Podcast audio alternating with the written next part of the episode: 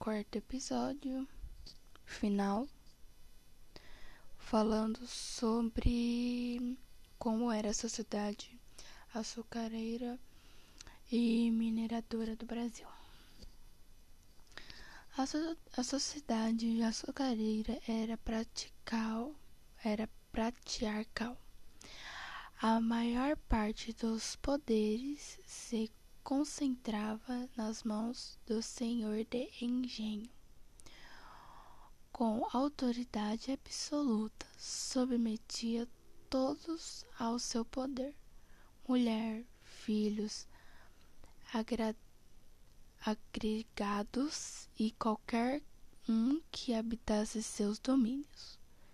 Cabia-lhe dar proteção à família recebendo em troca lealdade e, de, e deferência.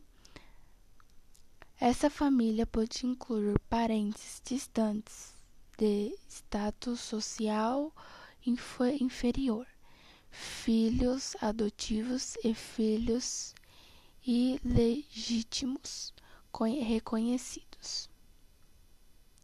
Seu poder extrapolava os limites de suas terras, expandindo-se pelas vilas, domin dominando as câmaras municipais e, as, e a vida colonial. A Casa Grande foi o símbolo desse tipo de organização familiar, implantando na sociedade colonial para o núcleo dominante doméstico convergia e a vida econômica, social e política da época. Então, eles praticavam para ajudar na açucareira, na sociedade açucareira. E como eles tinham autoridade em tudo, então a, a mulher e o filho, elas eles ajudavam, né? Então, qualquer parente que familiares que eles tinham por perto, eles pegavam para ajudar também, que eles achavam que qualquer tipo de familiar ia ter que ajudar, não importa no que fosse, né? Eles tinham poder, então eles falavam e eles obedeciam em tudo, família, qualquer tipo, eles iam pra mandar mesmo, eles estavam lá para mandar mesmo. Então aqui, vou ler mais um trechinho aqui. A posse de escravos e de terras determinava o lugar ocupado na sociedade do açúcar. Os senhores de engenhos detinham posição mais vantajosa.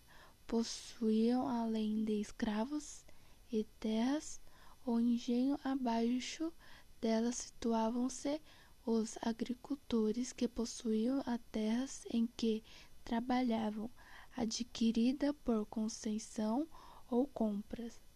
Em termos sociais, podiam ser identificados como senhores de engenhos em potencial, possuído terra, possuindo terra, escravos, bois e outros bens. Menos os engenhos compartilhavam com eles as mesmas origens sociais e as mesmas aspi aspirações. Uh, então é isso, li um pouquinho também peguei aqui um pouco para ver se dava para dar uma resumida. Pra ver se dá para entender um pouquinho mais ou menos o que eu quis dizer. Hum, e foi isso mesmo.